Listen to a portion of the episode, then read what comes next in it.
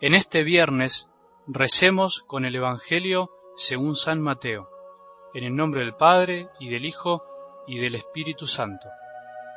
Se acercaron a Jesús los discípulos de Juan y le dijeron, ¿por qué tus discípulos no ayunan como lo hacemos nosotros y los fariseos?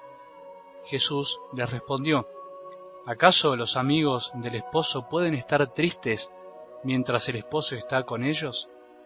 Llegará el momento en que el esposo les será quitado y entonces ayunarán. Palabra del Señor.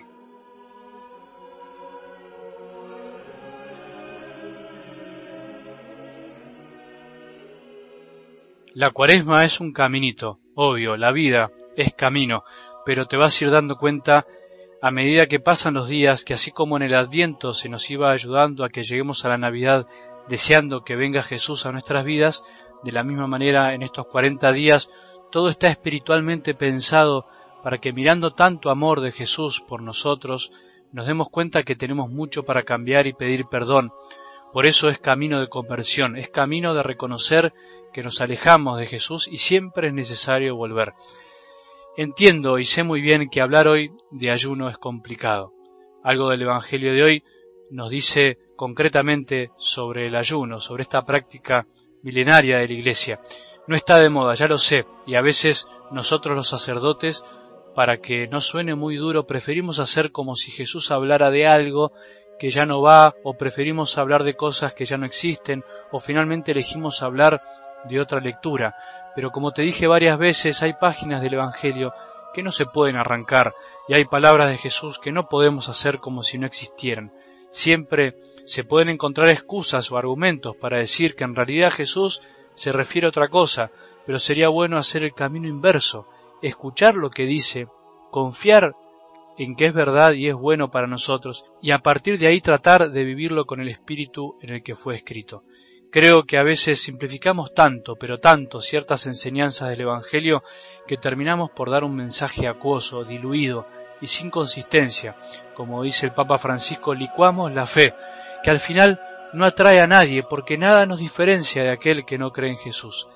Vas a escuchar por ahí que el ayuno es algo puramente espiritual, debe ser con el corazón, algo que no toca el cuerpo y por eso se dice hay que ayunar de nosotros mismos, hay que ayunar de las cosas que nos alejan de Dios, etc.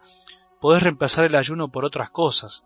Está bien y es verdad, al fin y al cabo, el ayuno no es la privación por la privación misma, sino la privación para el encuentro con Jesús, para la comunión con Él. Esto es obvio.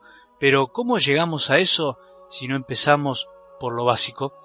Pensemos en esto. Por simplificarlo y por tener miedo a hablarle a una sociedad que devora de todo y en todo momento, por querer hacerlo atractivo, lo hemos complicado y lo hemos vaciado de contenido. ¿Por qué? Porque no se puede dominar nuestro espíritu si no aprendemos a dominar lo más básico de nuestra existencia, la comida. Y entonces, cuando escuchás a alguien que dice, en vez de comer menos carne, o de comer menos, o de dejar de comer, mejores que ayunes de tu lengua, mejores que hables menos, etc., en el fondo es una simplificación y una desviación que termina por hacer que no podamos hacer ni una cosa ni la otra. Con sinceridad, si a veces no podemos dominar nuestra boca para comer, ¿crees que va a ser posible que domines tu boca para hablar? Por simplificarlo, lo hicimos más complicado. Somos unidad, cuerpo y espíritu, y lo que toca el cuerpo toca el corazón y viceversa. Pero el corazón aprendemos a educarlo también desde nuestra exterioridad, desde nuestro cuerpo. Hoy me pregunto si en toda la historia de la salvación el ayuno fue una práctica liberadora, si todas las religiones lo practican, si Jesús mismo ayunó y habló del ayuno recomendándolo, si en toda la historia de la Iglesia se ayunó. ¿Por qué hoy le tenemos tanto miedo? ¿Por qué nos empeñamos tanto en barnizarlo? ¿Por qué tantos dicen que no es necesario? ¿Por qué no confiamos en las palabras de Jesús y en las de la Iglesia, en la de los santos, y por qué no también en las de la Virgen, que en tantas apariciones nos sigue invitando a ayunar, creo que es para pensar, porque los católicos a veces hemos perdido el don de saber y aprender a ayunar con el cuerpo para saber ayunar con el corazón. Alguien me preguntó una vez, Padre, cuando Jesús habla del ayuno, ¿es literal? Y sí, la verdad que sí, no pude responderle otra cosa. Nunca usa Jesús una imagen para hablar del ayuno, sino que habla del ayuno. Nunca dice, bueno, hagan como si fuera que ayunan, ayunen pero con el corazón. Jesús habla del ayuno real, de la privación voluntaria del comer de cantidad o calidad para poder encontrarnos con Él. El ayuno hoy tiene sentido porque Jesús nos ha sido quitado, no está físicamente con nosotros. Jesús está presente por la fe en la Eucaristía y en los demás, pero para poder encontrarlo es necesario alguna vez aprender a renunciar a lo más básico para entrar en comunión con Él hasta que vuelva definitivamente. Por eso también el ayuno necesario antes de recibir la Eucaristía, como signo de que Él es el verdadero alimento. Es como decir, quiero vaciarme de lo demás para percibirte y dejar que entres en mi corazón. El ayuno nos conecta con nosotros mismos y nos abre a los demás, a Jesús, porque evita que nos esclavice lo más básico de nuestra vida si lo hacemos por amor.